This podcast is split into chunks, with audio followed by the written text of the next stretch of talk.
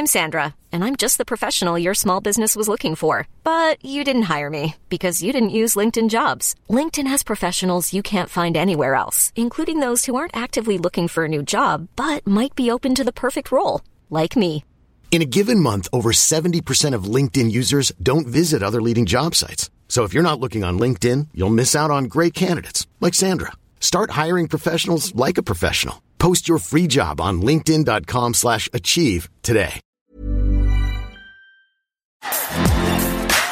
Bonjour à toutes et à tous, c'est Bart et je suis ravi de vous accueillir pour ce nouvel épisode du podcast Extraterrien, le podcast qui interviewe des sportifs hors du commun. Le but de ce podcast est de vous partager leurs secrets, leur vie et d'en apprendre beaucoup plus sur eux afin d'en tirer un maximum de conseils.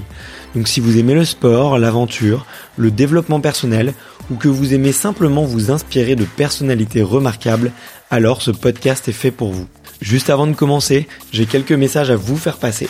Si c'est la première fois que vous écoutez le podcast, je vous remercie d'être arrivé jusqu'ici.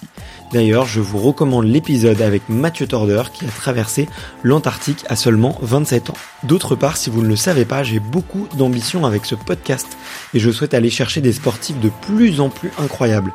Et j'aimerais vraiment interviewer vos sportifs préférés. Sachez que l'un des meilleurs moyens de les convaincre de participer, c'est notamment de leur montrer que vous êtes nombreux à adorer le podcast sur les réseaux sociaux et sur les notes iTunes. Donc si ce n'est pas encore fait, allez mettre une note sur Apple Podcast ou iTunes. C'est vraiment ce qui m'aide le plus à inciter des sportifs connus à venir témoigner. Si vous écoutez plutôt sur Spotify, vous pouvez très facilement le partager en story sur Instagram, taguez-moi et je vous repartagerai. J'en profite donc pour vous rappeler le nom du compte Instagram, c'est extraterrien.podcast. Suivez-le et vous y retrouverez les coulisses du podcast. C'est aussi un excellent moyen de me faire vos retours et de me suggérer des invités. Enfin, j'ai aussi créé une newsletter que vous pouvez retrouver très facilement dans Google en tapant extraterrien newsletter. C'est le premier lien qui remonte. J'y partage des bons plans santé, matériel, préparation mentale, des livres, des documentaires qui m'ont beaucoup inspiré. Allez, je ne vous embête pas plus et je laisse place à mon invité du jour. Salut Dimitri. Salut Bart. Comment ça va? Tu vas bien? Bah, je vais te poser la même question, mais moi en tout cas ça va. Ça va. Euh fin de so fin, fin, de journée euh, voilà euh, petit repos euh, rien de mieux quoi. Ouais ouais ouais. Bah écoute ouais, moi aussi euh, grosse journée. Euh, j'ai pu faire un peu du, du sport là ce midi donc donc j'ai je suis j'ai la banane et tout tout va bien. Et effectivement on on, il est un peu tard, il est un petit, un, un petit peu tard ce soir parce que c'était, on a déjà l'agenda bien rempli et en ce moment toi t'es en pleine prépa et tu vas nous raconter un peu tout ça pour pendant cette interview. Mais en tout cas, euh, merci, merci d'être là, de, de, prendre le temps. Euh, en plus, euh, bah, tu connais bien des récents invités d'ailleurs sur le podcast, que ce soit Pierre-Ambroise Boss ou que ce soit Jimmy Vico que j'ai reçu là il y a très récemment et qui m'ont tous les deux dit de, de, de mots très, des mots très sympas à ton égard. Donc j'étais, j'étais vraiment hyper content de pouvoir, de pouvoir un peu échanger. la fameuse Team One Piece. Bah, ouais, c'est c'est vrai les Yonkou ouais bien sûr. Chez, enfin Yon euh, euh, ni quoi. Niku on va dire puisqu'on est trois. Euh, ouais bien sûr. Donc euh, non on est on est on c'est vrai qu'on on sait on a un petit terrain d'entente euh, un petit terrain à nous euh, qui est One Piece là-dessus on pourrait passer des heures. On a déjà passé d'ailleurs des heures une bonne partie de notre vie à parler de One Piece et ça risque de continuer encore d'ailleurs des années. Donc euh, ouais, on a ce côté-là vraiment, on arrive à tous, tous un petit peu s'identifier quoi, côté manga, côté culture japonaise et puis euh, précisément One Piece. Ouais, bah écoute, trop cool. Euh, et puis c'est c'est c'est ce genre de, de petite passion commune euh, qui fait que t'as des amis pour la vie. Et euh, et du coup, euh, bah c'est c'est cool de, de partager ça. Et moi, ça me fait hyper plaisir de de pouvoir euh, vous écouter un petit peu tous les trois. bah écoute, pour pour commencer, comme vu qu'on a parlé un petit peu de passion, mais le le sujet un peu pour commencer, c'est de c'est de discuter un peu de de l'enfance. Et euh, moi, la première question que j'adore poser pour lancer euh, cette discussion, c'est de savoir euh, toi, quel est ton ton premier souvenir de sport? Euh, Alors, mon premier vrai souvenir de sport, c'est pas que c'est mon premier, mais c'est celui où je, où je, me dis que voilà, dans dans toute mon enfance, que je garde mais comme si c'était hier, quoi. Il est vraiment frais dans ma tête. Et c'est vraiment un lien que très fort que j'ai eu avec le sport à ce moment-là. Euh, C'était à l'époque de l'Euro 2000 où il y avait alors on regardait à la, à la télévision. Euh, donc on était en comité, euh, assez grand comité, on devait être une cinquantaine. Donc c'était dans un restaurant et on regardait euh, euh ouais, le match de voilà la France contre l'Italie. Donc c'était la finale. Vraiment on était vraiment à fond à fond derrière derrière la France parce que bon deux ans avant ils venaient, ils venaient de gagner la Coupe du Monde. Et puis et puis je me je me souviens d'être tellement de tellement être euh, rentré dans, dans le truc quoi que qu'à la fin euh, je sais plus combien de temps il restait au temps additionnel où euh, les Italiens menaient euh, et là là je sais plus quel âge j'avais hein, bon qu'on se pas trop de ma gueule je devais avoir peut-être peut-être 12 enfin je, enfin je, je, sais pas le calcul ça fait là ouais je devais avoir quand même 13 ans ouais.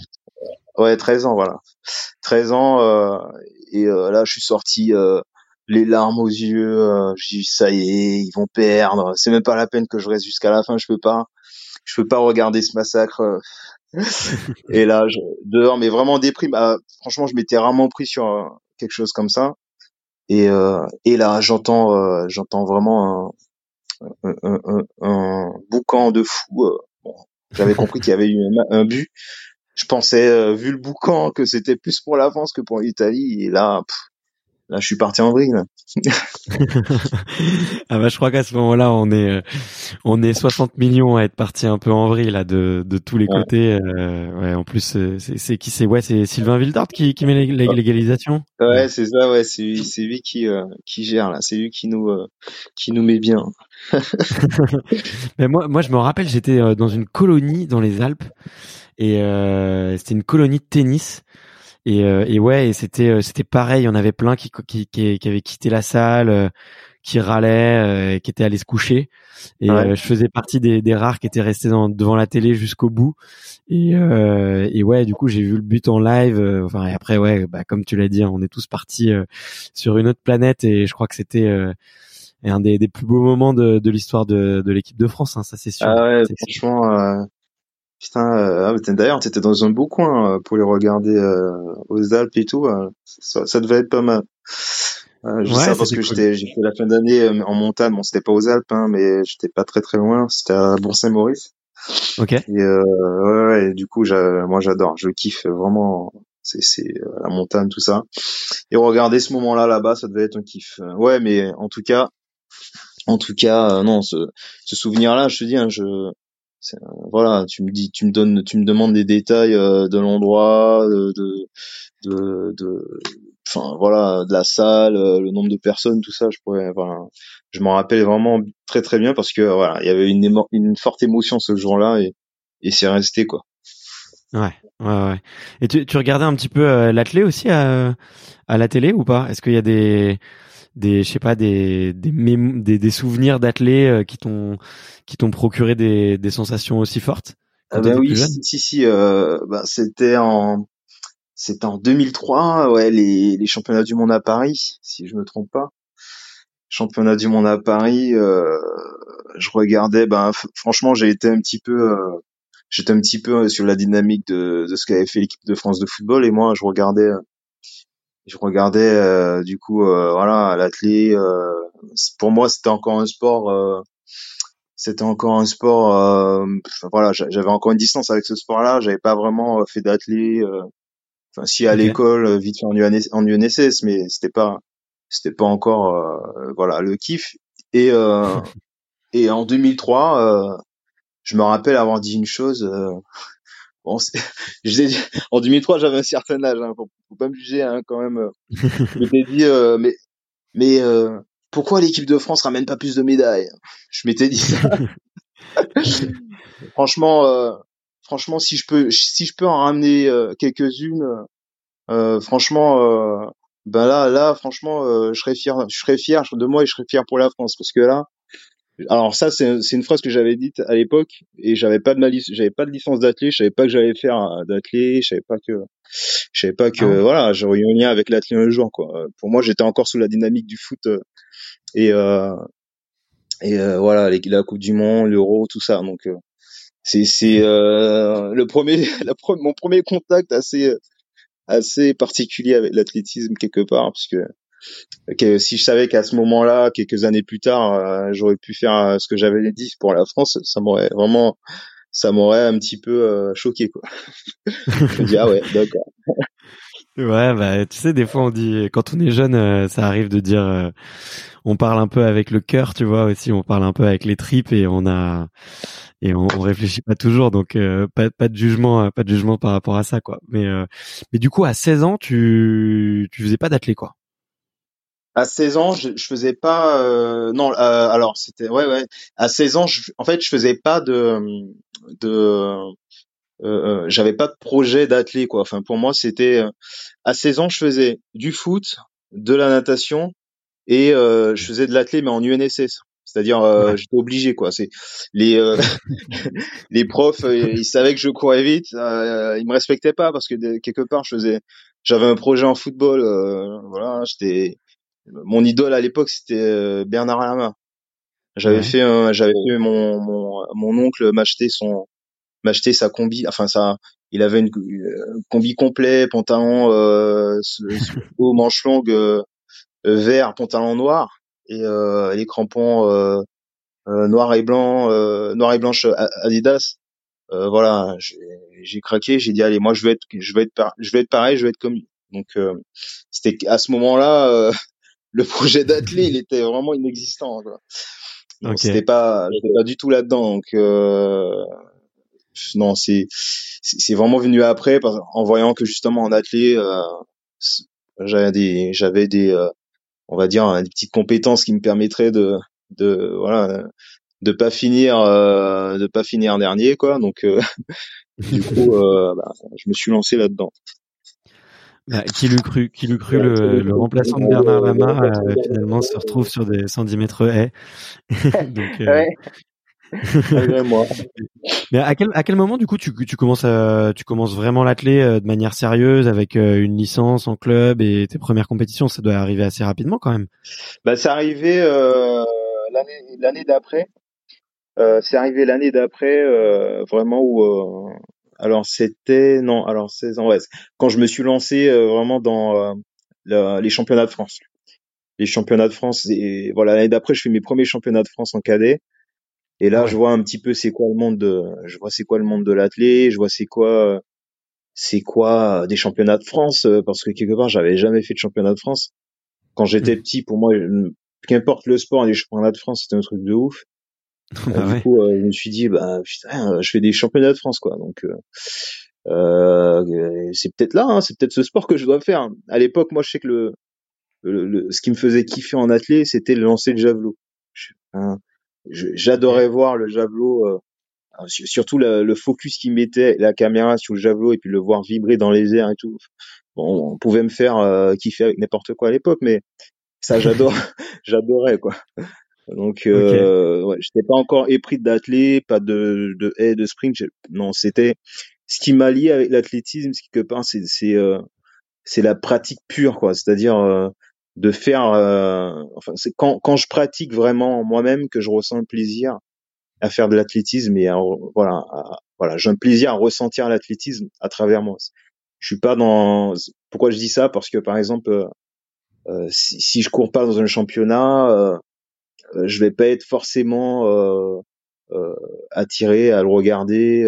Je, je, vais peut-être regarder les finales, mais je, je, je, ressens pas vraiment l'intérêt de, de perso de, de, regarder les championnats. Tandis que lorsque je suis à fond dans un championnat d'athlète, je le vis mais à 200% quoi. Donc ça c'est paradoxal. Ok. Ok, et c'est euh, et c'est à quel moment du coup que tu te spécialises sur les haies? Parce que tu sais, normalement quand on fait de l'athlète au début, on en discutait un peu avec Jimmy, mais tu fais euh, le, le le l'espèce de enfin le, le, ce qu'on appelle le triathlon euh, classique quoi. Tu fais euh, ouais tu fais voilà, de, la de la longueur et un, peu, de poids c'est ça? Ben ouais je faisais le je faisais un petit peu de poids. Enfin j'ai j'ai ouais j'ai tout fait hein. J'étais pas mauvais dans dans les dans la plupart des disciplines. D'ailleurs on hésitait à, à me faire faire des épreuves combinées.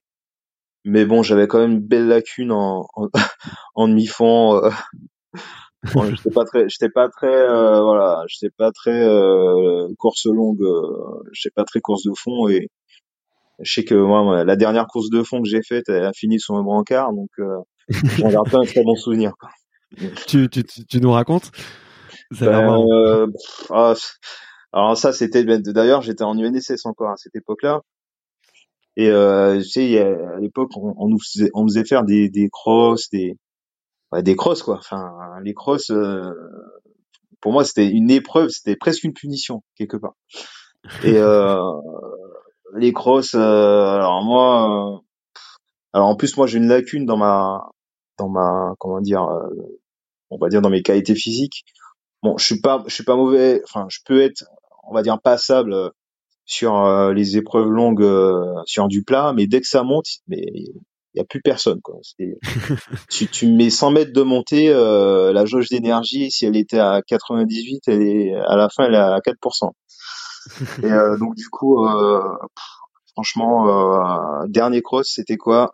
Forcément un endroit avec des, des côtes et des descentes, des trucs sinueux, voilà. je pars, je morfle clairement pendant tout le cross, et au bout de ma vie. Euh, vraiment, j'avais un an qui traînait. Enfin, c'était cherchais cherchais des fruits, cherchais de l'eau sur la route. J'avais besoin de m'arrêter chez, chez, chez les passants, euh, enfin chez les gens pour demander euh, de l'aide, mais je pouvais pas quoi. Donc euh, du coup, je continuais, je continuais. Et là, alors en fait, on est parti d'un stade. On a on a tourné on a tourné un petit peu dans les environs du stade. Donc c'était dans des, des zones des résidentielles, tout ça. Et en fait, ça c'était comme sur une colline. En fait, le stade est au sommet d'une colline, donc on, on, tourne euh, tout autant du stade et on descend un, long moment, on descend, on descend, on descend. Et là, à un moment donné, ben pendant la descente d'ailleurs, je faisais le flemmard. Je me dis putain, on descend, on descend, je vais pas trop faire malin parce qu'à un moment donné, va falloir remonter. Arriver tout en bas, euh, là je me dis bon, allez, tu prends ton temps, tu montes petit à petit, tranquille, t'excites pas. Euh, lorsque tu vas commencer à avoir la le le, le crépuscule euh, euh, euh, du sommet, voilà la lumière blanche du tunnel, quoi, ben tu vas pouvoir, si tu as un peu d'énergie, taper une accélération. Donc je cours, je vois rien, je monte, je vois rien, il y a encore rien. Bon, ça a duré bon, bonne, bonne quinzaine de minutes. Et là, enfin, je vois le sommet, je vois la, la lueur blanche, tu sais. Donc du coup là, je, tape le sprint de ma vie parce que je sais, euh, je crois que j'apercevais euh, les, la lumière du, enfin les, les spots euh, lumineux du stade. et là, je tape le, sprint du siècle. je me dis, ben de toute façon, si je vois le stade, c'est que derrière, l'arrivée, elle est derrière, enfin, elle est là, quoi. derrière la le truc, machin. Donc je tape le sprint comme jamais.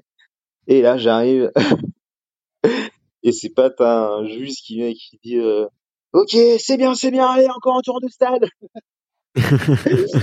c'est classique. Il me parlait pas du tour du 400 mètres, hein, il me parlait du tour de tout le stade, c'est-à-dire on passait par le parking, euh, on remontait par derrière.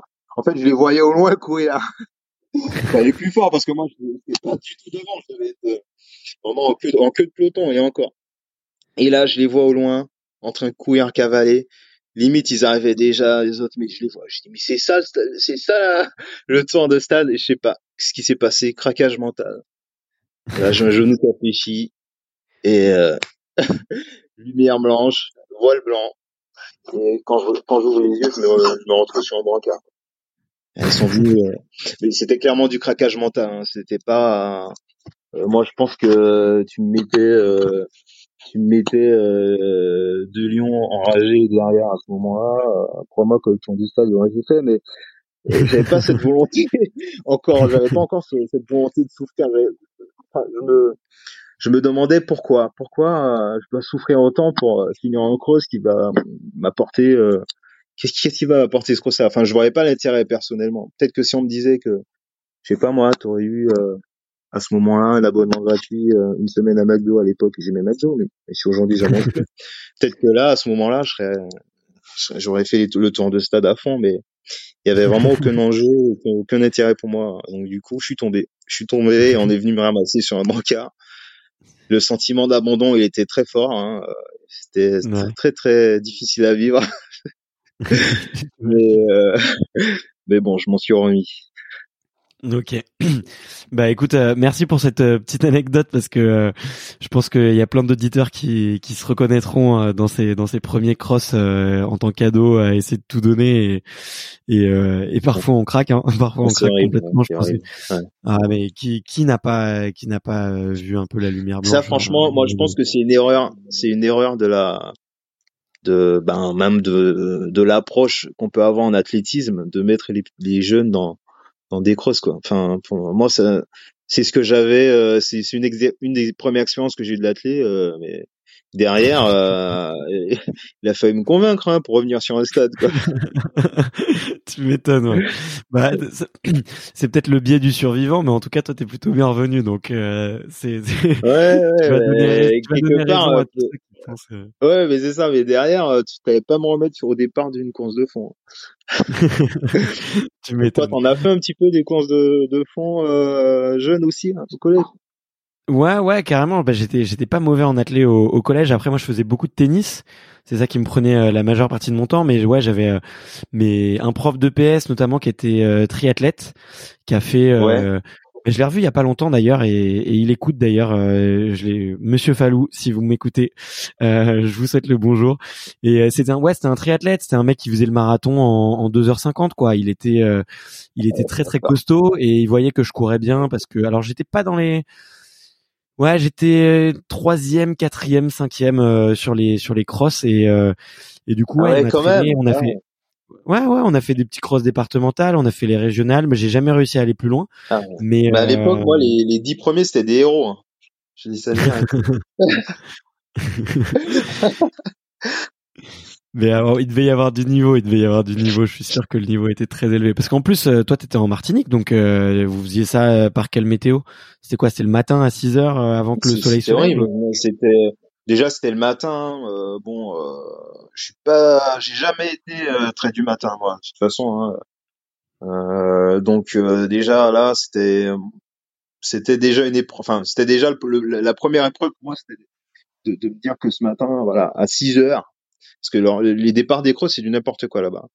Euh, 6 heures, on va commencer l'échauffement. Euh, voilà, on se, on se, prépare pour partir soit à 6 h 30 et pour les meilleurs, enfin pour les crosses, c'est plus sympa, les plus tranquilles, c'est 7 heures. Donc euh, donc euh, bon, euh, j'y allais quand même et mais derrière le soleil, il, était, il tapait quand même. Moi, je pense qu'il faisait ça aussi par rapport au soleil parce que dès 10 heures aux Antilles, le, soleil, de 10 heures, on connaît hein, pour les connaisseurs là, un soleil de 10 heures, il fait aussi mal que, que il fait presque aussi mal que celui de, de 14 heures quoi. Donc ouais. Donc euh, et voilà, euh, courir là-dessous là, euh, tu le sens quoi.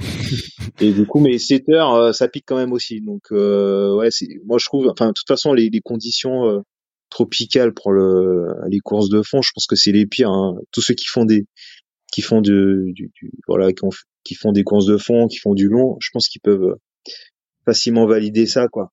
Courir dans des conditions tropicales et chaudes, euh, déjà, c'est humide, donc tu transpires euh, les premiers 400 mètres. Et euh, à la fin, t'as l'impression d'avoir fait, euh, t'as l'impression d'avoir fait deux fois ta course, quoi. Donc, ouais. donc voilà, c'est, c'est particulier. Ah ouais, bah clairement tu fais un 800, tu peux tu peux essorer ton t-shirt, il y a 3 litres qui tombent donc mais ouais, je, je connais un peu Mais ouais, comme je te disais, j'ai un peu de, de, de, de, famille du coup en Martinique, du coup euh, je connais je connais bien et et, euh, et ouais je connais cette sensation là. Et moi c'était les moi c'était ouais on se levait à 6 heures pour être sur le cours de tennis euh, de 7 à 8 et là à 9 heures d'un seul coup t'as non même le soleil il se lève plus tôt mais dès que le soleil il lève il se lève 20 30 minutes plus tard tu prends quasiment quasiment 10 degrés d'un coup et là, c'est c'est plus c'est plus tenable quoi. Tu peux plus, t'es plus le même sportif. Franchement, t'es plus le même athlète. ah non, mais le truc, il, il te met Franchement, euh, ouais, il passe la première, le soleil. ensuite, il passe la seconde à, vers vers 10 heures euh, à partir de de 11 heures et tout. De toute façon, c'est même plus la peine. Hein. Là, euh, faut prévoir limite des soins ou une glacière de glaçons au cas où euh, tu, fais un malaise ou une, une solation. Non, c'est c'est franchement c'est enfin pour moi euh, l'entraînement euh, l'entraînement dans bon quand t'es jeune t'as un peu de pêche donc il y a plein de jeunes qui arrivent à tenir quand même ils arrivent quand même à tenir sous le soleil de jusqu'à 11h midi même dans les collèges il y en a qui enfin ils essaient maintenant de mettre des halls couverts parce que les pauvres mômes ils voilà ils crament quoi. Donc derrière ils peuvent quand même pratiquer faire du basket ou, euh, ou, bien même euh, s'abriter euh, lors des récréations tout ça.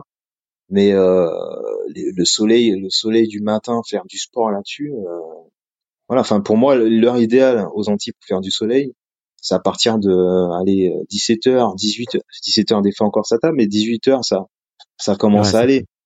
l'avantage c'est que derrière il fait vite nuit quoi. Mais au moins voilà, tu, tu sais que 100% de ton énergie va être dédiée à ta séance, pas 60% pour tenir euh, sur la chaleur et le reste, euh, tu fais ce que tu veux. Quoi.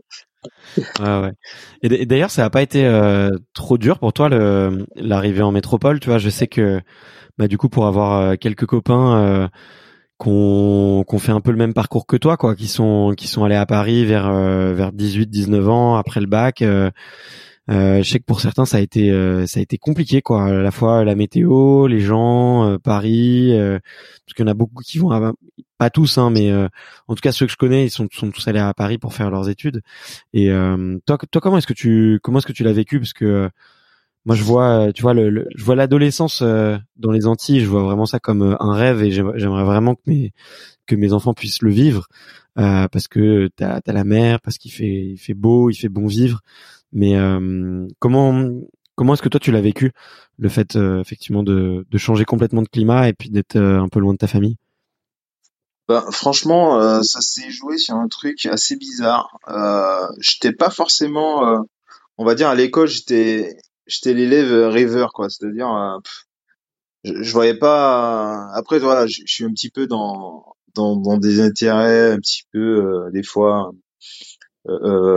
enfin parti enfin pas particulier mais euh, c'est vraiment euh, sur mes sur ce qui m'intéresse. Donc euh, à l'époque ce qui m'intéressait c'était le foot c'était c'était quoi? C'était j'adorais les chiens.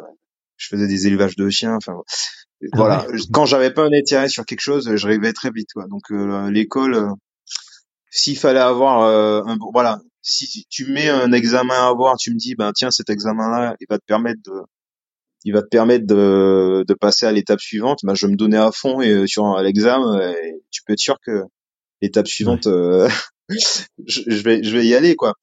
Je pars du brevet par exemple. Je disais ben, si tu cites brevet tu l'as pas, euh, ben, tu restes au collège. Ben, du coup, alors que j'étais un petit peu catalogué comme le mauvais élève qui apprend pas, qui s'en fiche un petit peu. Lorsqu'on m'a dit que le brevet il allait me faire passer passer à l'étape suivante, ben euh, voilà, j'ai même eu des 16, j'ai eu des j'ai eu des 14 trucs, le truc improbable. Les profs ils comprenaient pas. franchement, euh, dire, on va même pas essayer d'étudier ton cas, toi, parce que parce que toi, je pense qu'on a perdu de temps. Et euh, du coup, euh, quand euh, voilà, le, choix de, de partir en métropole s'est fait justement quand je suis allé faire ma pré-rentrée pour aller dans un lycée professionnel, voilà, dans un lycée où mon père travaille parce qu'il travaille dans un lycée pro et euh, et j'ai vu un petit peu l'achat du matériel, tout ça, machin. À ce moment-là, euh, j'avais déjà fait les championnats de France et tout. Et euh, j'ai vu l'achat du matos euh, qu'il fallait et tout. Enfin voilà, c'était c'était pour faire euh, électrotechnique. Et là, je me suis dit franchement, bah, franchement, ça me dit rien. Quoi. ça me dit rien. Euh, allez, je, me barre. Et là, euh, parce qu'en fait, ma mère m'avait dit. Euh, alors ça, ça, je l'ai dit le jour de la pré-entrée. Hein.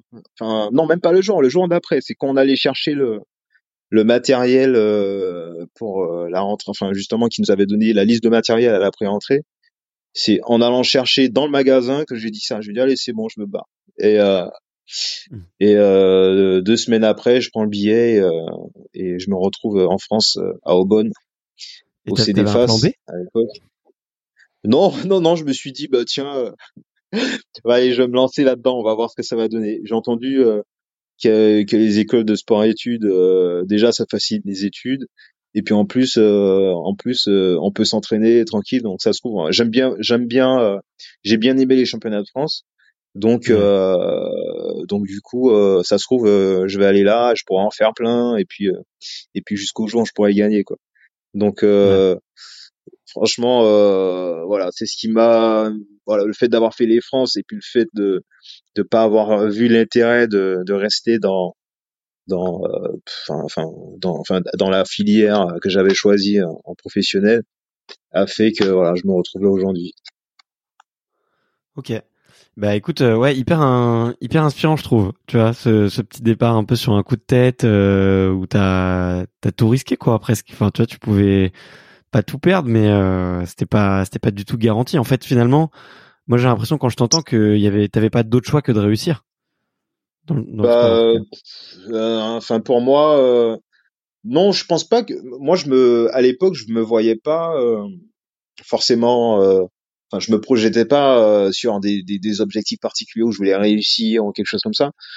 on va dire que je me fiais simplement à ce qui ce qui ce que j'aimais quoi, ce qui ce qui me faisait ce qui me voilà qui me stimulait quelque part euh, à l'époque c'était l'athlé euh, du coup après avoir vu les championnats de France tout ça je me suis dit mais tiens ça ça me parle bien euh, euh, pourquoi pas quoi. Enfin euh, mais par contre si je le fais c'est à 100% derrière moi enfin voilà enfin je je veux je veux ce que j'ai vu qu'ils qui n'ont pas eu en 2000 en 2003 donc, euh, donc je vais apporter ça. Je vais, je vais, je vais montrer que que je peux apporter quelque chose quand même euh, si je me lance là-dedans. Donc, si j'y vais, euh, c'est pas c'est pas pour faire un fiesta, hein, c'est pour me mettre dans un truc sérieux, quoi. Ouais, ouais, ouais, bah j'imagine, j'imagine. Et tu, tu l'as bien prouvé, à, bien prouvé après, quoi. Mais euh, euh, tu vois, il y avait, il y avait une des, une des questions d'ailleurs que bah, ça va, ça me mêle un peu avec le sujet, mais moi que que je me que je me pose c'est sur toi c'est enfin la chose que j'admire le plus chez toi c'est vraiment ta je trouve la la, la carrière longue que tu que tu arrives à avoir et euh, et, et le fait que en fait tu as, vraiment eu des, des, des performances je trouve euh, t'es t'es assez t'es arrivé très vite au haut niveau et t'as réussi à rester tu vois à ce plateau là et toujours à à même à, te dépasser à battre un peu tes records et à rester euh, de, rester au top niveau euh, c'est quoi tes petits secrets euh, pour ça? T'as as parlé de McDo, j'imagine que c'est pas ça ton ta, ta recette secrète. Mais... Bah, j'ai cru, j'ai cru un moment, mais, euh, mais non. Euh, franchement, j'ai essayé une année, ça a rien donné. non, mais euh, franchement, après, après, tu sais, ça se trouve, je, je me dis, hein, ça se trouve en fait, je suis juste long à l'apprentissage. Peut-être à 40 balais, je vais enfin comprendre le, le 110 mètres et c'est, je suis long, je suis long. Alors on va dire je suis long, mais au moins euh, ça continue à monter quoi.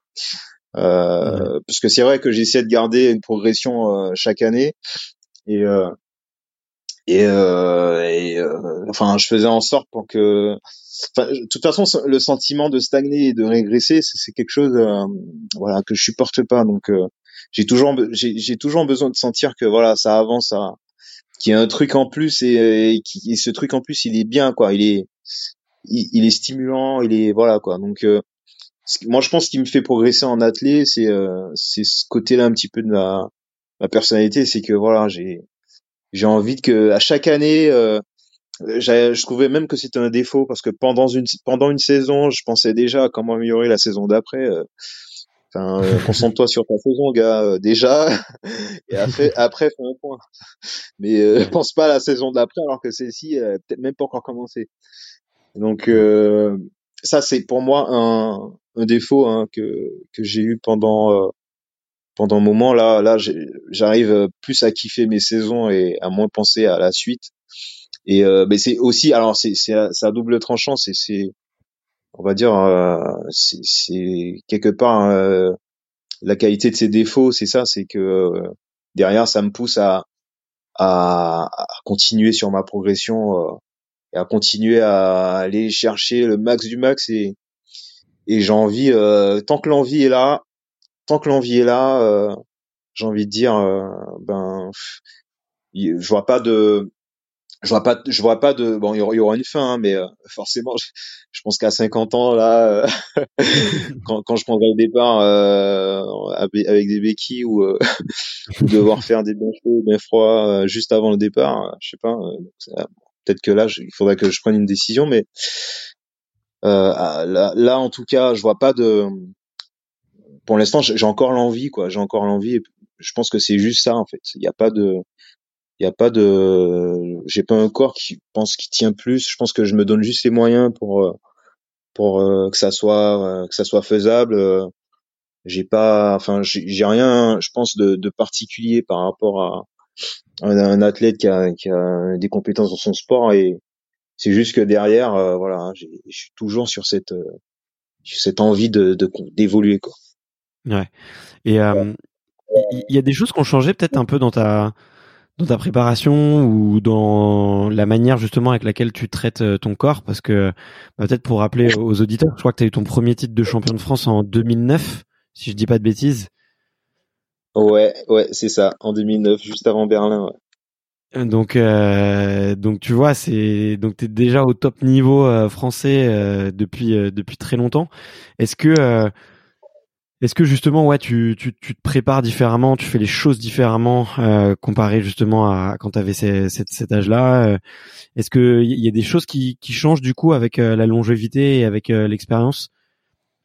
Peut-être en termes de. Ben oui, alors, moi, je m'étais dit, comme je, comme quelque part au fond, au fond, je sais que je suis je suis lent à la progression, mais après, on va dire, voilà, c'est nos limites quoi nos limites lents, mais euh, je, je, toucherai le plafond, mon gars.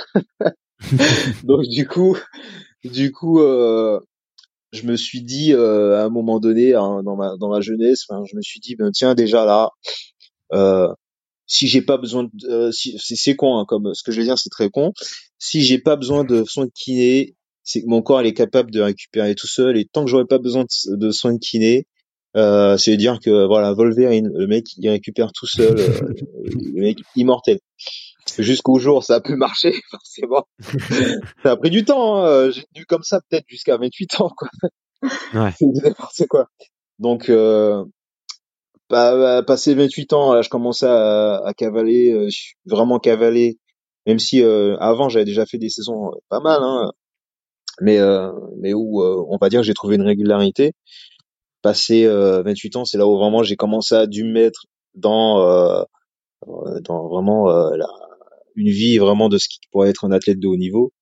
Euh, c'est-à-dire des soins réguliers en kiné, en ostéopathie, euh, apprendre à connaître son corps, ses sensations, euh, apprendre à, à, à, se ressentir, quoi, apprendre à, à savoir exactement comment je récupère, qu'est-ce qu'il me faut, où je manque de souplesse, où je manque de force. Ça, c'est des trucs que je me posais pas, je me, me suis jamais posé la question de, enfin, je me suis jamais, je suis jamais allé sur ces, sur ces terrains-là, quoi.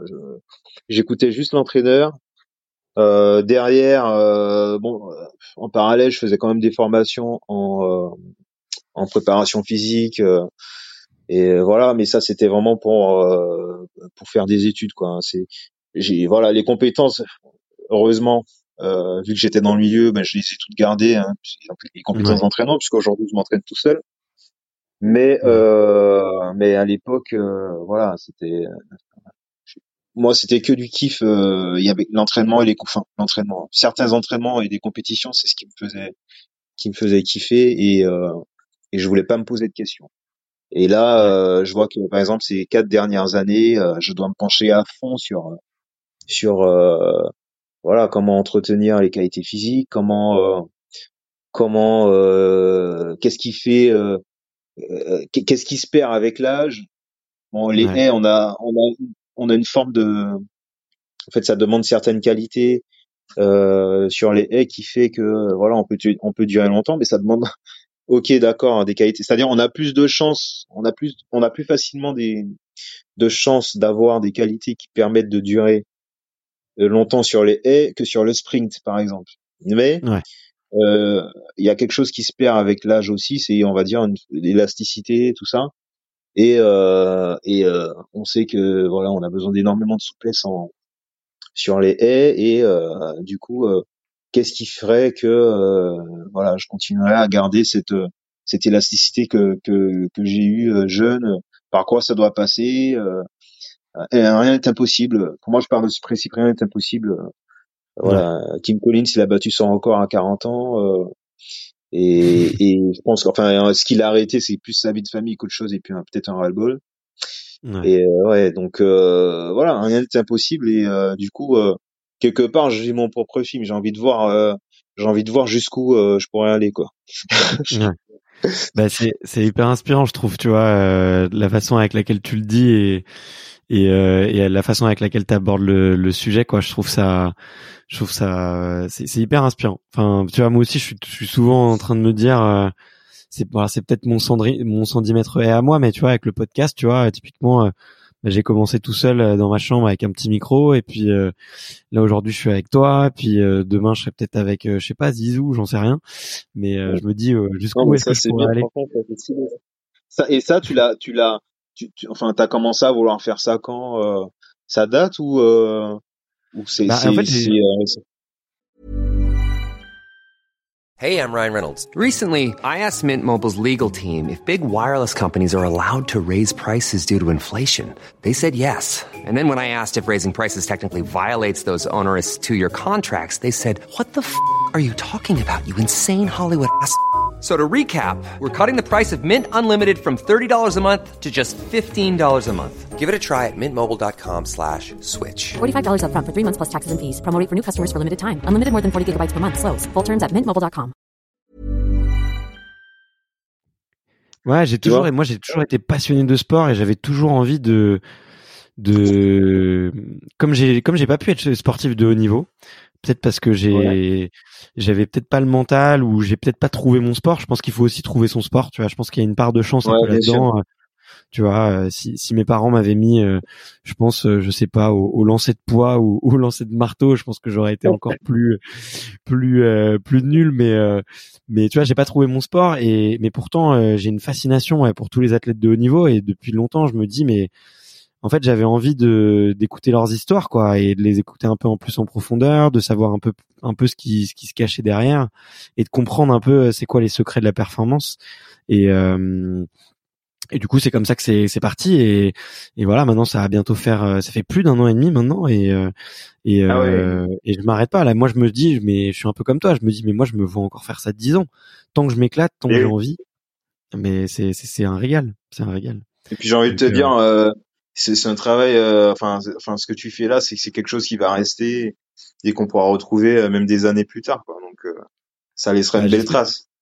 Ouais exactement j'espère. J'espère j'y pense j'y pense souvent. Je me dis tu vois c'est marrant parce que j'étais avec mon fils cet après-midi et je me disais je me disais bah il pourra je me demandais comment lui laisser une trace, tu vois, de quand il était bébé. À parler, tu sais, il y a plein de photos et tout, mais euh, comment je pourrais lui lui parler, tu vois.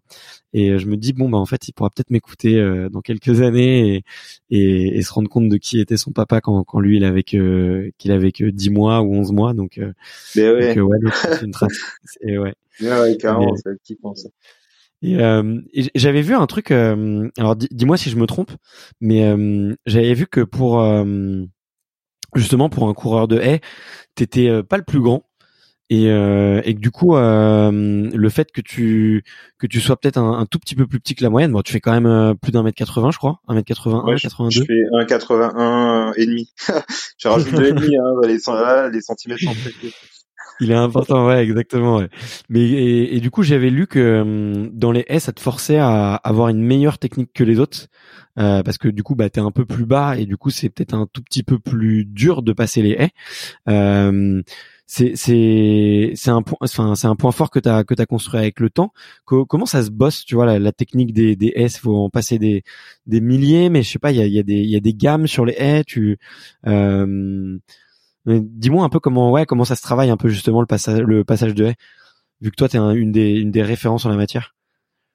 Bah franchement ouais c'est vrai que j'ai un j'ai un physique euh, assez euh, on va dire euh, particulier ça fait bizarre de dire ça mais on va dire j'ai un physique euh, je sais pas ce qui s'est passé peut-être j'ai de, j'ai de grandes jambes, tu vois, j'ai de très grandes jambes par rapport à mon haut du corps. Mon si, si mes jambes étaient proportionnelles, donc du coup à mon petit haut du corps, je ferais. Alors on avait calculé avec sur les, les enfin la moyenne, euh, voilà, euh, base, enfin haut du corps, bas du corps, je ferais à peu près un mètre, un mètre 68 quoi. Donc quand je, ah quand euh, je m'assois par exemple à, côté de personnes qui sont normalement constituées, je suis le plus petit de la table.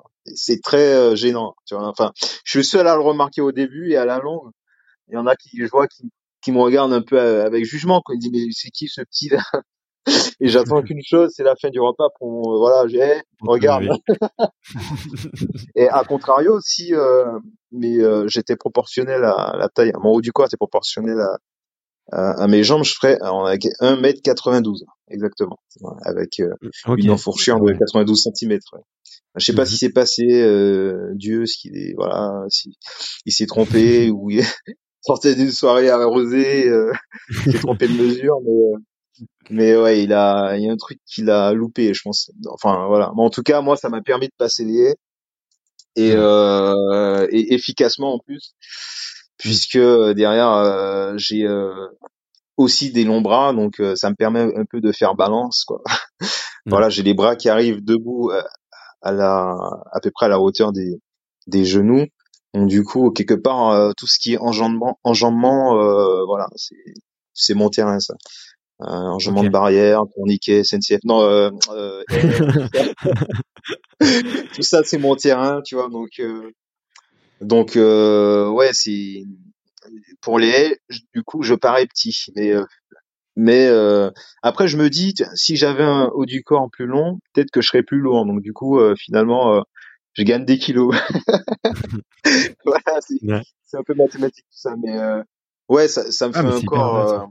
Ah, ouais, c'est ça me fait un corps un peu voilà adapté pour les haies, mais c'est juste ça quoi. De, de grands bras, de longues jambes avec un tout petit torse et euh, une enfourchure de 92 cm euh, et derrière euh, donc du coup euh, ça trompe c'est un trompe l'œil pour certains de lorsqu'ils me voient ils disent ah, il est petit mais en fait mais en fait voilà il a elle a une belle belle enjambée quoi il les enjambe bien et, ben voilà. Bah, écoute c'est marrant parce que moi, en regardant euh, en regardant tes, tes photos un peu sur Insta, euh, je me suis je me serais jamais dit je me serais jamais dit tout ça quoi. Au contraire, moi je me suis dit waouh quel athlète et tout, il est bien foutu. il, est, euh, il est vraiment il est vraiment sec, les abdos gros pec et tout, je j'aurais jamais deviné j'aurais jamais deviné ça quoi. Mais du coup bon, je regarderai ouais, ouais, c'est là, là, il y a, ouais, tu verras que progressivement, tu vas voir la, la carotte. Hein, il y a, il y a un truc pas net là quand tu regardes. ok, ok, ok. Mais en fait, du coup, ça joue carrément à ton avantage en fait, parce que du coup, t'as ton centre de gravité qui est plus bas bah que ouais, les attends, autres. à un moment donné, il faut que ça mène, hein, parce que là. ok, d'accord. Ok, mais ouais, ça t'aide carrément en fait. C'est un super point fort. Mais bah ouais, là, euh, euh, bah ouais, ça, j'ai envie de te dire, hein, euh, tout ce qui est enjambement, ça me facilite les choses. Hein. Si tu vas à l'extrême, euh, si mes jambes commençaient à ma tête, les tourniquets, euh, je les enjamberais d'une foulée, quoi. Tandis, et à, contrario, si mes jambes commençaient, enfin, finissaient à mes chevilles, ce serait pour les haies, je sais pas comment je ferais, quoi. J'en connais un qui petite avec, à la, avec la RATP à Hermont-Aubonne et à Château de Vincennes. ouais, ouais. on, va, on, va, on va pas leur dire. On va pas leur dire. non, non, faut pas dire, faut pas dire. ok, mais euh, bah ok ouais, mais c'est c'est c'est hyper intéressant parce que tu vois des, fois je parle de un peu de, de morpho-anatomie avec euh, certains athlètes et de leur demander un peu dans leur sport euh, quelles sont les morpho-anatomies qui qui peuvent euh, être plus aidantes ou qui peuvent être plus favorables. Et, euh, et toi ouais t'as as carrément euh, bah, t'as carrément mis des mots dessus quoi et tu et ça sent que le sujet le sujet t'a intéressé quoi. Donc euh, donc euh, ouais à un moment donné je me suis posé la question tu vois à force de voir ça tous les jours euh, parce qu'en plus au début je comprends pas tout surtout quand il n'y a pas trop de masse musculaire. Mmh quand il n'y a pas trop de masse musculaire euh, tu as envie de te dire enfin j'ai envie de te dire t'es entre dans un mélange entre je sais pas moi, E.T. Euh, et le Yeti. Euh, enfin, c'est c'est assez bizarre. Et euh, t'as deux tiges, t'as deux, enfin t'as t'as un torse euh, entouré de quatre longues tiges, tu vois. C'est pas c'est pas joli joli. Donc euh, quand voilà, t'es obligé de quelque part de, de prendre un peu de masse musculaire et pour pour mettre un petit peu de de, de, de forme dans tout ça quoi. Enfin voilà, ressembler à quelque chose. Donc euh, Ouais, c'est. Non, non, non. Tu t'es, méchant avec toi-même parce que euh, en vrai, euh, t'es, t'es un super athlète. Euh, moi, je te dis, j'avais, je me doutais absolument pas de ça en te regardant en photo. Au contraire, je me disais bon, va falloir que je me rentraîne un petit peu là. L'hiver, va falloir que l'hiver soit, soit que je. Je dit, je dit qu'il y a une carotte. voilà, tu verras, hein, tu verras progressivement sur les photos que voilà, là ton torse c'est bizarre. Je sais pas si c'est son torse, son bassin. Enfin bon bref. on a tous une petite carotte. On a tous une petite, carotte. On, a tous un petit bloqueur. Mais euh, ouais, je voulais. Je voulais euh, changer un tout petit peu de, même euh, changer complètement de sujet. Euh, je voulais, je voulais parler de de cette super médaille euh, euh, que tu as eue, qui était la première médaille olympique sur les haies, sur la discipline depuis 40 ans, il me semble, que tu as eu à Rio.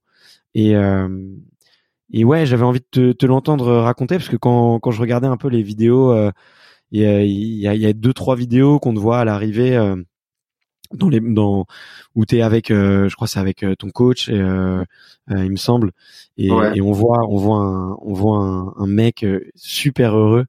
Et je me suis dit ça c'est son plus beau souvenir et, et je me suis dit est-ce que est-ce que est-ce que tu pourrais nous raconter un peu cette journée là est-ce que t'étais sur un petit nuage? Est-ce que est-ce que c'était une journée est-ce que c'était une journée parfaite? Ou est-ce qu'à l'inverse c'était une journée un peu chaotique?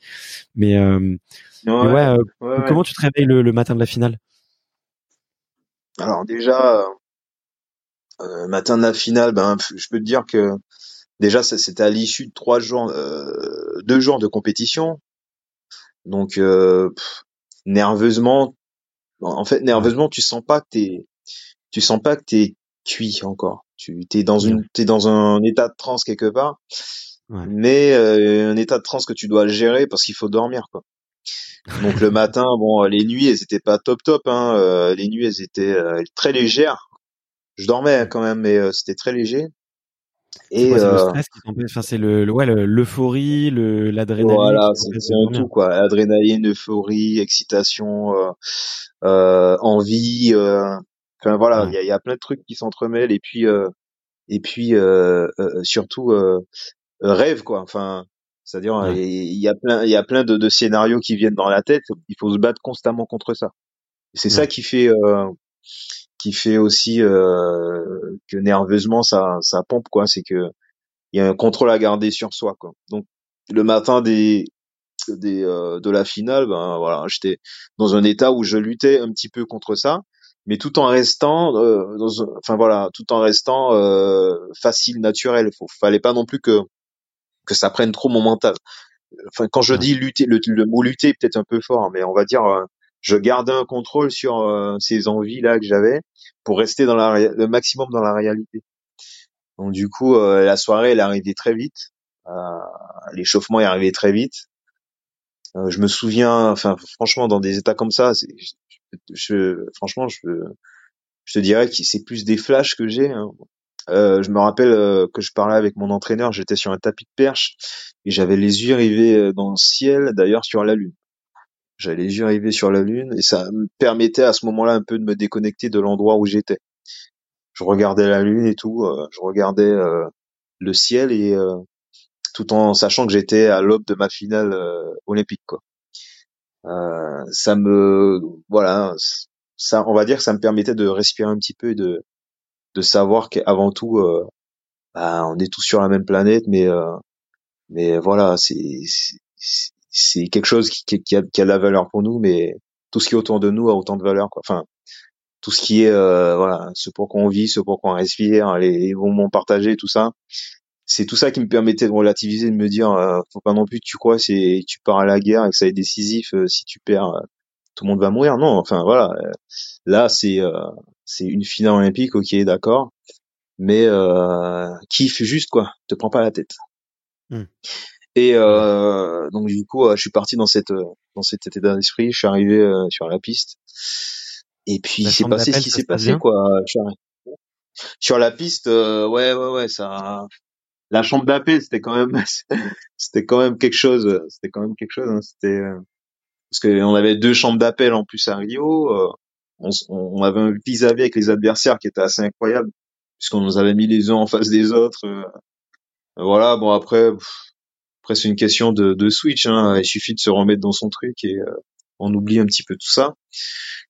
Mais euh, ouais, c'était euh, c'était euh, voilà, c'était assez particulier l'ambiance qu'on avait ensemble dans la chambre d'appel.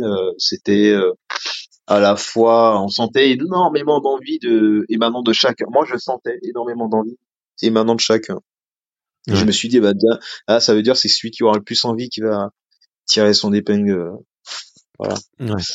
Donc euh, du coup, euh, du coup, euh, voilà, je me suis remis dans, dans mon truc. J'ai dit allez, ça sert à rien, ça sert à rien de te, te sortir de voilà du, enfin, en tout cas te mettre, de te parasiter cerveau ou autre. Vas-y, va sur la piste et donne tout. C'est ce que voilà, c'est ce que j'ai fait. Je suis pas, je suis parti sur la piste. Il y avait la, il y avait la l'entrée en ligne, enfin l'entrée euh, tu sais, sous les projecteurs, c'est un nouveau concept qu'ils font pour euh, pour euh, voilà pour les championnats. Ça c'est très bien d'ailleurs. Ils continuent. Où ils font entrer les athlètes un par un, un petit peu pour les présenter individuellement. Ouais. Et euh, à ce moment-là, en plus, je cours, mais je suis tellement relâché, je fais tomber ma bouteille d'eau. Enfin, ma bouteille d'eau à la main, du coup, je reviens en arrière. Bon, c'est quand même là, c'est quand même une entrée euh, qui est censée être un peu badass, rien du tout. Il n'y a pas, y a pas la planète entière qui te regarde, mais ça va. Ça va. ouais, ouais, ouais, voilà, c'est ça. C'est, c'est, là, tu sens déjà le mec, euh, tu sais pas s'il est là, quoi. si j'étais là, franchement, j'étais là. Mais euh, c'est juste que voilà, la bouteille est tombée. Ensuite, hey, tu sais quoi, tranquille, c'est rien mets-toi dans ton start. De toute façon, euh, quand le coup de feu il sera parti, euh, voilà, il y aura plus rien, il y aura plus, enfin, il y aura plus que que, que ce que tu sais faire. Donc, euh, je me suis mis, euh, voilà, dans, voilà, dans les starts et tout, c'est parti. Bon, là, franchement, j'ai presque aucun flash pour la, finale des jeux. J'ai presque aucun flash. J'ai vite ah fait un flash euh, de quand je, je, fais une erreur vers la cinquième je fais une erreur d'impulsion en fait qui me rapproche, qui me qui me bloque et qui me rapproche de la non, qui me rapproche de la sixième et qui me bloque. Donc du coup, euh, c'est voilà, c'est comme se retrouver devant un mur. Donc j'ai eu cette sensation là et bizarrement, ça va être bizarre ce que je vais dire, mais j'ai eu une sensation d'abandon quoi. Je me suis dit putain, avec l'erreur que j'ai faite, c'est mort. Vas-y, finis ta course. ça va en dégoûter plus de mais finis ta course, euh, on verra ce que ça va donner. Et au moment où je fais la faute, enfin, je, l'avais déjà tellement faite cette faute-là, euh, et enfin pas tellement, mais les fois où je l'ai faite, euh, voilà, tout de suite je me suis retrouvé euh, décalé par rapport à la course, donc pour moi c'était c'était cuit quoi. Et là, je fais ma course un petit peu, on me dit allez vas-y, hein, vas-y termine. Hein. et là je termine, et je dis mais c'est pas moi, j'ai une impression que là devant moi, euh, il y avait pas tant d'athlètes que ça. Il y en avait peut-être deux, mais pas plus quoi. Et là, je regarde le tableau et je vois mon nom en troisième position. Et là, j'ai, franchement, euh, j'y ai pas cru. Hein. Enfin, c'est pas que j'y ai pas cru, c'est j'ai dit non, je, suis en train de rêver ou euh, ou c'est vrai. je suis pas passé puisque bon, euh, voilà, je me suis voilà, je me suis dit attends, euh, il y a bien écrit mon nom là, troisième. Et après, je commence à me dire les choses. J'ai dit troisième, donc c'est dire médaille euh, olympique, médaille olympique. euh, non, c'est pas ça. Je me dis dans ma tête, euh, non, non, mais je dois me tromper et tout. En fait, j'avais aussi tellement de merde à l'époque et tout avec des certains championnats que aussi ça a un petit peu provoqué cette réaction un petit peu bizarre, mais mais voilà, je voulais pas y croire quoi. Je voulais pas y croire et, et puis au final il a bien fallu quoi. Il a bien fallu et, euh, euh, mais bon, ouais, franchement ça, a pris du temps. Hein. Euh, même la soirée, la, la, la, comment dire, la après la médaille encore au stade, je comprenais pas. En fait, j'avais l'impression d'être dans un train, dans un train Disney, tu sais, voilà, qui déroule et qui montre des images. Tiens, regarde la télé, ils sont contents. Tiens, ton coach il pleure. Tiens, tiens, euh, il y a ta famille qui est là, qui est contente. Euh, tiens, tu vois, c'est, j'étais pas dans un truc où je vivais le truc, j'avais l'impression de maîtriser quelque chose, quoi. Je, pour moi, c'était le petit train attractif qui te montre tes rêves. J'attendais que le que le rêve se termine, quoi. Enfin, voilà, j'y croyais pas du tout et et progressivement, peut-être dans la soirée, je commence à me dire ah c'est peut-être vrai tout ça. peut-être vers 22, peut-être vers euh, non, il était plus tard que ça, il était peut-être une heure, une heure au club France. Je me suis dit ben, ça commence à faire long là ce rêve, donc euh, je pense que il y a moyen que ça soit vrai. ouais. Ok. Mais en plus, tu vois, moi, je, je t'ai, je t'ai découvert ce jour-là. J'étais, devant ma télé et euh, et tu vois, c'est vrai que tu vois, je trouve dans parmi en tout cas les sprinteurs et parmi les les les coureurs de haie, euh, tu fais partie des gens un peu discrets, tu vois, euh, un peu plus peut-être qui se montrent un peu moins, tu vois, il y a quand même beaucoup de testostérone, hein, qu'on se le dise. Euh, et toi, t'es peut-être euh, t'es peut-être un, tout petit peu plus réservé ou un tout petit peu moins moins dans le show, quoi, que que, que peuvent l'être certains. Et et quand on quand on voit que tu réalises que t'es troisième, effectivement, il y a un petit temps d'appréhension parce que ouais, t'as déjà été, euh, enfin, déqualifié, comment on dit, disqualifié, ouais, ou, mais euh, et on voit qu'il y a un petit temps d'appréhension, mais après on voit que t'es, enfin, j'ai l'impression de vraiment de voir un mec heureux, quoi. Je me suis dit là, waouh, lui, il, est vraiment vraiment en train de se régaler et, euh, et ça se voyait, quoi. C'était hyper communicatif et, euh, et ça faisait chaud au cœur. Ça faisait vraiment chaud au cœur. Donc. Euh... Ben ouais, non, mais euh, ouais, ouais, le côté réservé. Bon, ouais, c'est vrai que on a tendance à me dire souvent que ouais, j'ai j'ai l'air réservé, mais bon, je vous rassure, c'est juste que je me contrôle parce que si je commence à, être euh, comme je suis avec tout le monde, euh, je me donne pas deux semaines avant de finir, finir dans un hôpital euh, psychiatrique, hein, bien entendu. je pense que j'en fais plus d'un. Je suis un peu ouf, hein, quelque part dans, dans ma façon de faire et tout, mais euh, ouais, je peux pas, je peux pas ouvertement euh, montrer euh, ça encore. Donc, hein, il va falloir patienter, les gars. non, mais je, suis réservé par rapport à une chose aussi. Hein, je, viens de, je viens de Martinique. Euh, je viens de Martinique, euh, donc euh, j'avais une culture un petit peu différente quand je suis arrivé en France. Donc ça, c'était voilà assez tard finalement dans l'évolution des choses, l'évolution de ma vie. Je suis arrivé en en euh, j'avais ouais j'avais 18 ans donc quelque part j'avais fait toute ma culture elle était encore entière donc euh, j'avais encore euh, euh, elle était encore que antillaise parce qu'aujourd'hui elle est encore antillaise mais aussi voilà, ça fait presque autant de temps que je vis en métropole qu'en Martinique donc voilà on n'avait pas les mêmes on va dire les mêmes façons de voir et tout, bien qu'on arrivait quand même à délirer très, très, bien, mais euh, voilà, j'étais un petit peu euh, dans euh, dans la découverte des choses, un petit peu curieux de voir comment ça se déroulait ici. Ça aurait été pareil si j'étais allé aux États-Unis, ça aurait été pareil si j'étais allé, je sais pas moi, en Afrique ou voilà, c'est des cultures, des façons de voir différentes. Et le côté réservé que, que j'ai tout, enfin que j'ai quand même, euh, a été plus marqué, euh, plus marqué euh, et peut-être a été plus remarqué par les autres autour de moi. Quoi. Ouais, ok. Ok, ok. Mais euh, ouais, tout s'explique alors. et euh, ouais, voilà. Et euh, ouais, je voulais, je voulais jongler là après bah, ce, ce, moment. J'imagine que c'est c'est le plus beau de ta carrière. C'est c'est peut-être un moment inoubliable.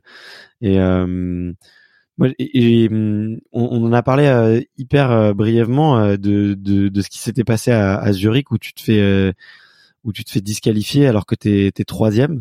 ça, j'imagine que c'était peut-être le, le, pire moment que t'as que as vécu en tant que, que sportif. C'était les championnats d'Europe, tu ah ouais, bah, troisième et tu marques sur la ligne, quoi. Ah ouais, c'est c'est simple. Hein. Pour moi, c'était franchement lorsqu'ils ont annoncé la disqualification je me suis dit, ça y est, c'est fini, hein, c'est bon, j'arrête ce sport. ah, j'étais décidé. Hein. J'étais ah décidé, je me suis dit, allez, c'est bon, euh, il y en a marre. Euh, Parce que bon, euh, avant ça, j'en avais raté hein, des, des médailles de peu pour des conneries, voilà, sans être vulgaire, hein, désolé, mais pour moi, c'était vraiment des euh, des, des bon, bon, je vais pas tout raconter, mais voilà. Bon, je vais, je vais raconter une des anecdotes, sachant qu'il y en a à, à cette hauteur d'anecdotes là que je vais donner, il y en a peut-être six comme ça où je rate des médailles. Euh, donc à Barcelone en 2010, Mhm. Euh, je fais quoi? Je fais, euh, je me mets bon finale euh, dans starting block. Euh, le start, le starter, il dit de ses ordres et tout, il dit prêt. Et là, en fait, on avait des starting blocks avec des cellules. mais à l'époque, pour que qu'ils aient, on va dire, le, le, pile le temps de réaction, euh, enfin, qu'est-ce que j'ai des cellules? Non, c'est des euh, capteurs, pardon. Je, suis dans, dans les chronos là. C'est les capteurs, euh, des capteurs de temps de réaction qui étaient faits avec des petits ressorts. Mais le problème avec ces petits ressorts là, c'est qu'ils claquent quoi. ils claquent et et le, le le comment dire le le signal n'est plus comme dans la saison au championnat. on a des signaux on a des signaux qui sont à l'arrière, avec des haut-parleurs, à l'arrière de chaque, chaque starting block. Et euh, le, le, bruit du signal est un petit peu métallique. Mhm. C'est un bruit un peu un truc comme ça, tu vois. C'est c'est pas comme un coup de feu. Euh, c'est pas comme un coup de feu euh, traditionnel, quoi. Donc euh, moi, sur le coup, voilà, je, je m'étais pas encore vraiment habitué à cette époque-là. Et là, t'as à ma droite un Russe qui euh, qui au prêt en fait lorsqu'on dit prêt il a, il a une petite un petit spasme dans les dans les starting blocks là deux doigts de faire un faux départ et son start il fait le bruit métallique là le, enfin il fait un bruit métallique du coup à cause du ressort qui était pas en pression il fait un truc comme ça mhm. et moi euh, je me suis focalisé sur un truc qui allait venir euh, sur, euh, derrière un bruit un peu métallique que je connaissais pas donc du coup j'ai eu une petite alors son spasme il me l'a communiqué un petit peu euh, comme euh, ce que Bolt a, a vécu avec euh, Blake lorsqu'il était éliminé en faux départ. En fait, il y a Blake qui bouge à côté et lui il sort. Eh ben, c'est le, c'est la même chose, c'est le même, le même problème. Et bon, j'ai réussi à, à, me sauver, c'est-à-dire à pas sortir complètement des, des starting blocks, mais j'ai eu un petit décollement du talon euh, d'une dizaine de centimètres, non un peu moins peut-être, 5-8 centimètres du, du starting block. Et si tu veux, le coup de feu, il est tombé à ce moment-là, quoi. Il est tombé à ce moment-là, donc du coup, je vois un mur qui part devant moi, part en précipitation, et là, il se passe quoi? Je trébuche. Départ chaotique, quoi. Je trébuche. Euh, je me rattrape limite avec la main. Il y a une photo euh, là-dessus, euh, franchement incroyable. Je me rattrape avec la main. Et là, je sais pas par quel miracle, j'arrive à passer la première. Je dis putain, et là, dans la cour, je dis, mais non, mais non! Pendant toute la cour, je dis ça, mais non! Rappelez-moi ça! Et là, euh, ben, je finis, enfin, je cavale, je cavale, je cavale jusqu'à la ligne. Et là, je fais quoi? Je fais, euh, je fais euh, quatrième de la course à deux centièmes du troisième. Ouais. Et dans la tête, je me dis, mais non, mais, mais c'est quoi ce truc? Attends, clairement, avec tout ce que j'ai perdu là, soit, soit j'étais, soit je gagnais, soit je faisais deuxième. Euh, là, je fais quatrième à, je fais quatrième euh, à deux centièmes. En plus, le truc bien mettre les boules. À deux centièmes du euh, du troisième. Ah, du coup, franchement, euh, franchement, c'était l'une des choses que je crois que c'est l'une des courses que j'ai j'ai le plus mal vécu. C'est, je savais que voilà, Certains auraient pu dire ah c'est bien, maintenant je sais que je peux faire euh, que je que je suis podiumable et tout, mais bon j'en avais déjà raté avant. Du coup à ce moment-là je me suis dit franchement ras-le-bol quoi, il y a toujours un truc euh, et puis là là vraiment le truc il me montre que j'aurais pu l'avoir, t'aurais pu, t'aurais pu, mais non tu l'as pas. c'est clairement ça. Donc du coup euh, ouais non. Euh, j'ai enfin pour cette, cette expérience là que j'ai eue je peux te dire que c'était l'une des l'une de celles qui a rempli le plus les récipients qui m'a fait euh, vraiment déborder le vase. Ouais, ouais, je, peux je peux imaginer, mais mais c'est vrai que quand on lit ton parcours, il y en a t'as as quand même quelques petits quelques petites poisses ou quelques petits quelques petites quoi qui qui franchement, euh, enfin moi en tout cas ça m'a ça m'impose ça je trouve que ça impose le respect parce que t'as jamais rien lâché et t'as toujours euh, t'as continué de t'accrocher quoi. Et c'est après, euh, c'est après effectivement avoir passé tous ces épisodes un peu euh, périlleux où effectivement tu tu méritais d'avoir le podium euh, que bah que t'as touché que t'as touché les, des médailles encore plus belles. Donc Donc franchement, franchement respect parce que j'en connais plus d'un qui aurait, qui aurait, qui aurait abandonné après ça quoi. Bah, franchement, c'était pas, c'était pas passé loin. Je t'ai dit après Zurich, après Zurich, bon, j'ai eu, j'ai eu la chance d'avoir un, un, entraîneur qui m'a poussé à, à, continuer sur euh, malgré euh, cet échec parce qu'on venait de commencer un nouveau travail. Je venais d'arriver dans un nouveau groupe d'entraînement, donc euh, c'est tout ça qui a fait. Mais je serais encore dans mon ancien groupe d'entraînement à l'INSEP et que et je serais arrivé à ce stade-là, je, je pense vraiment que j'aurais arrêté. Donc c'était vraiment pas passé loin, quoi. Ouais, ok. Ok, ok. Et euh, bon, l'heure tourne pas mal. Et on a quand même bien été bien bavard. Euh, il y avait peut-être un, un, rapide sujet, euh, peut-être un peu euh, un peu sensible, mais tu me diras si si t'as pas envie d'en parler. Euh, vu que t'as mentionné, vu que t'avais mentionné l'INSEP, c'était Jimmy qui m'en avait parlé hors antenne et il m'avait dit ouais, j'aimerais bien j'aimerais bien écouter Dimitri sur ce qui s'est passé un peu avec l'INSEP, parce que pour peut-être tu pourras mieux l'expliquer que moi aux auditeurs, mais bah ça n'a pas toujours été euh, ça pas toujours été le l'idylle euh, amoureuse. Euh, et, ouais je voulais, je voulais te demander un peu qu'est-ce qui s'est passé concrètement et tu vois tout en restant bienveillant et puis on n'est pas obligé d'y passer des plombes. Mais euh, et comment surtout toi tu l'as vécu? Moi c'est ça qui m'intéresse de, de voir c'est comment toi tu le prends et comment comment tu réagis et tu rebondis après un, un épisode comme ça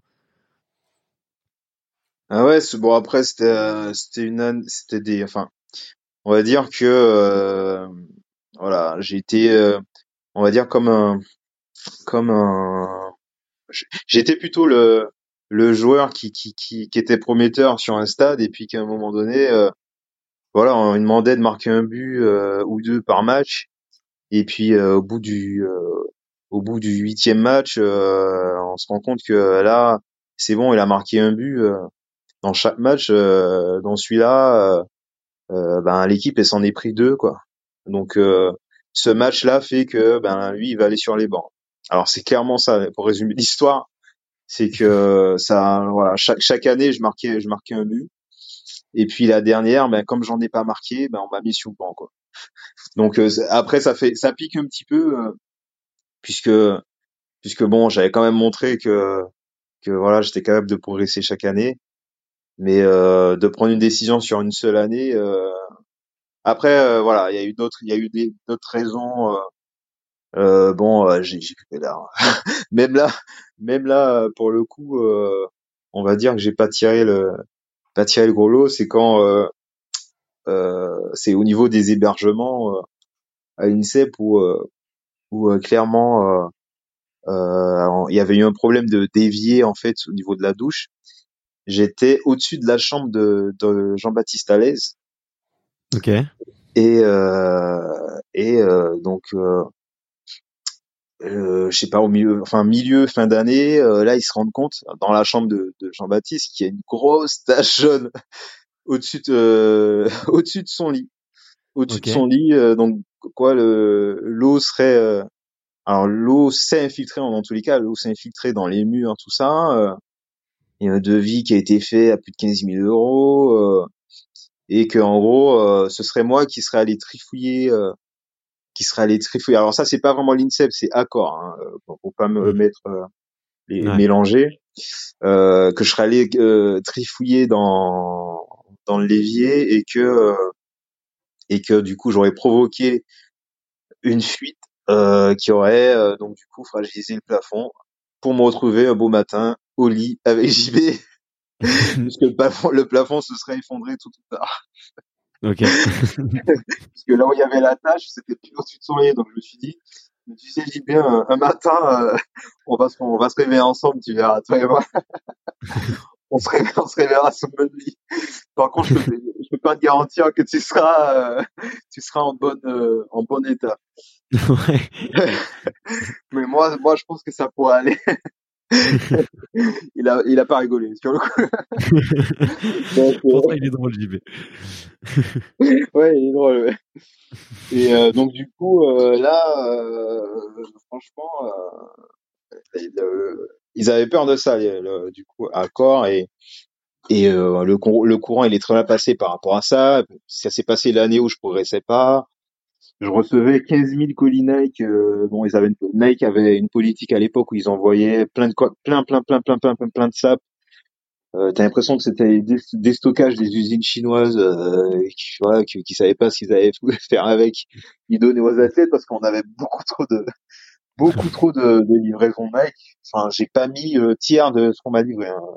Ah ouais. Heureusement que derrière ils ont revu tout ça et qu'ils ont fait un truc propre parce que ouais, ça fait du gaspillage. J'en ai encore hein, euh, des vêtements comme ça. Enfin, je, je peux je peux sponsoriser d'ailleurs un athlète. Il n'y a pas de problème. Euh, mais euh, voilà, j'avais énormément de cartons, si bien que les étagères de support euh, de, de rangement euh, à l'INSEP euh, devenaient bancales. Quoi. Si euh, les étagères étaient à 90, euh, 90 degrés pour tenir à la fin, ils étaient plus vers 60, euh, 60, 40 degrés. Quoi. Donc euh, le truc, c'était voilà, c'était jouer à l'équilibriste. Et là, ils ont dit mais c'est du n'importe quoi. Alors là, vous les étagères, euh, déjà vous pétez tout, euh, le, le, le sol bientôt il va s'effondrer et en plus de ça, euh, les cartons ils vous menacent hein, à la seconde, à n'importe quelle seconde ils vous tombent dessus. et je pouvais rien faire, j'avais pas le choix, je recevais des cartons, j'allais pas les laisser dehors. hein. Bah, Donc du sûr. coup, euh, la chambre, euh, la chambre, euh, j'y rentrais euh, vraiment, euh, je rentrais, je montais sur des cartons pour rentrer dans la chambre quoi. C'était limite, euh, c'était limite. Je touchais pas le sol. Hein. J'ai, à un moment donné, je voyais plus le sol. Je, je, j'allais, je marchais sous les cartons, je me couchais direction au lit. Voilà. non, blague à part, mais c'était pas loin, quoi. C'est- C'était, euh, c'était euh, vraiment le bordel et tout ça, ils ont pas apprécié. Ça été en ma faveur, on va dire, et euh, ça, ça a favorisé la, la décision de me mettre à l'écart à l'INSEP. euh, voilà pour, euh, à- enfin, à l'écart du pôle interne de l'INSEP. Ouais. Mais quelque part, moi, je les remercie parce que derrière, euh, j'ai pu trouver un autre, euh, un autre système d'entraînement et puis qui fait que ben j'aurais jamais pu avoir ce que j'ai, ce que j'ai, voilà, ce que j'ai pu obtenir aujourd'hui, euh, la connaissance et niveau qui été, euh, qui m'a été, euh, voilà, transmise par mon ancien entraîneur Giscard Samba, voilà que que je salue et euh, c'est voilà si euh, si j'étais resté dans ce moule-là, comme j'ai dit, hein, au mieux, j'aurais fait ce que j'aurais fait à, à Zurich, ce que j'avais fait à Zurich, et, euh, et puis derrière, j'aurais arrêté l'athlé, quoi. Donc, euh, peut-être un mal pour un bien. Ouais, exactement. Ouais. C'est comme ça qu'il faut le voir. Ouais. Et comment Ouais. comment est-ce que tu reviens du coup? C'est c'est eux qui t'appellent et qui te disent bon finalement euh, vu que vu que ça marque euh, vu que ça marque des buts tu tu tu reviens ou comment comment ça se passe tout ça? Ah ouais, bah non, après, c'est pas la même équipe, hein, de toute façon, donc euh, ceux qui sont là aujourd'hui, euh, ils s'en fichent un petit peu de ce qui s'est passé à l'époque. Et puis, euh, puis moi aussi, hein, franchement, moi, je suis pas rancunier, je suis pas quelqu'un de rancunier de base. Euh, j'oublie pas, mais euh, voilà, c'est euh, moi, pour moi, l'INSEP reste un outil, euh, enfin l'un des meilleurs outils qu'on ait euh, en France. Et puis, euh, Bien sûr. Et puis, euh, et ça changera pas. Enfin, voilà, c'est un, un bon repère pour euh, un bon repère d'entraînement pour euh, une bonne zone d'entraînement pour n'importe quel sport. Donc, euh, donc euh, non, on garde, non, je garde de bonnes relations avec l'INSEP. Hein. Ouais, bien sûr, bien sûr. Bah, c'est ce que j'avais cru, euh, ce que j'avais cru comprendre, mais euh, mais euh, merci de nous avoir partagé un peu ces, ces petites anecdotes. On a compris que que Jean-Baptiste Alaise était pas très euh, pas, pas très confiant avec une fuite d'eau au-dessus de chez lui, mais euh, mais, euh, Ouais, mais non, ouais, non, et, et c'est pas le fait de, re- de se retrouver sur le même lit qui gênait, hein, c'était voilà de savoir si euh, il allait être dans un bon état. Ouais, c'est clair, c'est clair. Bon, en tout cas, mer- mer- merci de nous, nous avoir partagé tout ça. Le l'heure tourne pas mal et il va il va être tard. Il va falloir qu'on qu'on retourne un peu à nos occupations. Euh, Ouais, là, ouais, bon, on, on se marrait bien. Moi, je serais bien resté deux heures de plus, mais euh, mais bon, il faut pas abuser ouais, non plus. 21, c'était sympa, ouais, bien sûr. Hein. C'est- C'était un plaisir de parler, partager un peu avec toi. Et euh, ouais, j'aime bien, j'aime bien euh, le concept de tes podcasts et non, c'était c'était une belle expérience. Bah, cool. Bah, j'espère qu'on pourra partager un truc sympa par la suite.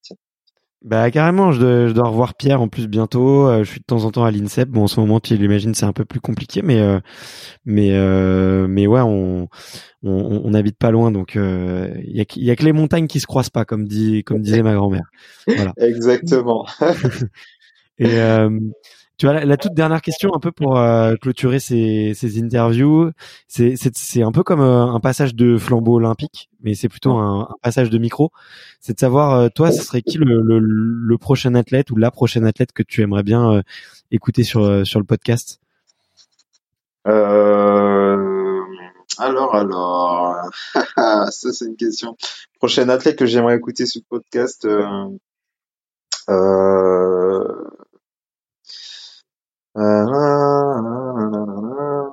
je, préviens pour meubler, j'ai pas du tout. Moi, euh, j'aimerais bien écouter euh, Made in. Made in, euh, Made in parce que Made in, c'est. Euh... Allô? Ouais, dis-moi. Ouais, ouais, ouais, non, j'ai dit ouais, grave, grave, j'adore. Ouais, mais Made in. Euh... En plus, à l'époque de l'INSEP, c'était vraiment, on était voisins, euh, bah, on était, on se faisait des FIFA, à plus savoir, enfin, a pu a pu compter. On faisait des, on se regardait des mangas aussi. J'avais j'avais initié de force dans les mangas. J'ai dit tu rates quelque chose et tout, regarde et tout. Mm. Et euh, Medine, Medine, il, en plus c'est il est un sérieux. Moi franchement, je suis en admiration de, de son sérieux. À chaque fois, je me dis mais c'est un fou comment il fait pour être euh, pour être aussi assidu. Et puis bon après c'est sa personnalité, donc c'est ce qui fait tenir. Mais mais il est un sérieux. Je pense que je pense que si, si on devait euh, noter le sérieux euh, et puis euh, comparer, il y a très peu qui arriveraient à son à son niveau quoi. Donc c'est c'est fou quoi. Et ouais, Maïdine, ouais, c'est moi pour moi c'est voilà, c'est un athlète que j'aimerais bien que ouais que que tu voilà t'appelles un de ces jours. Vas-y, ça marche. Bah écoute, c'est noté. Euh, écoute, merci, merci infiniment, Dimitri. C'était un énorme kiff de de pouvoir échanger avec toi pendant pendant cette grosse heure. Euh, je me suis bien, tu m'as bien fait marrer, franchement, et et je vois, je vois un petit peu euh, effectivement le le le Dimitri au naturel, donc ça fait ça fait hyper plaisir et euh, et merci pour toutes ces anecdotes et pour ta générosité parce que parce que c'est cool, t'as joué le jeu à, à 100% quoi. Ben écoute, non mais c'était un plaisir. franchement, il y a pas de quoi. Hein, c'est, je t'ai dit, bonne entente, il y a pas de souci. ça marche. Salut Dimitri. Salut Bart. Merci d'avoir écouté cet épisode jusqu'au bout. Si vous êtes encore là, c'est sûrement que l'épisode vous a plu, donc n'hésitez pas à le faire savoir autour de vous et à vous abonner pour ne louper aucun épisode. J'ai mis tous les liens dans la description, donc n'hésitez pas à y jeter un coup d'œil. Et sinon, moi je vous dis à la semaine prochaine pour une prochaine interview. Ciao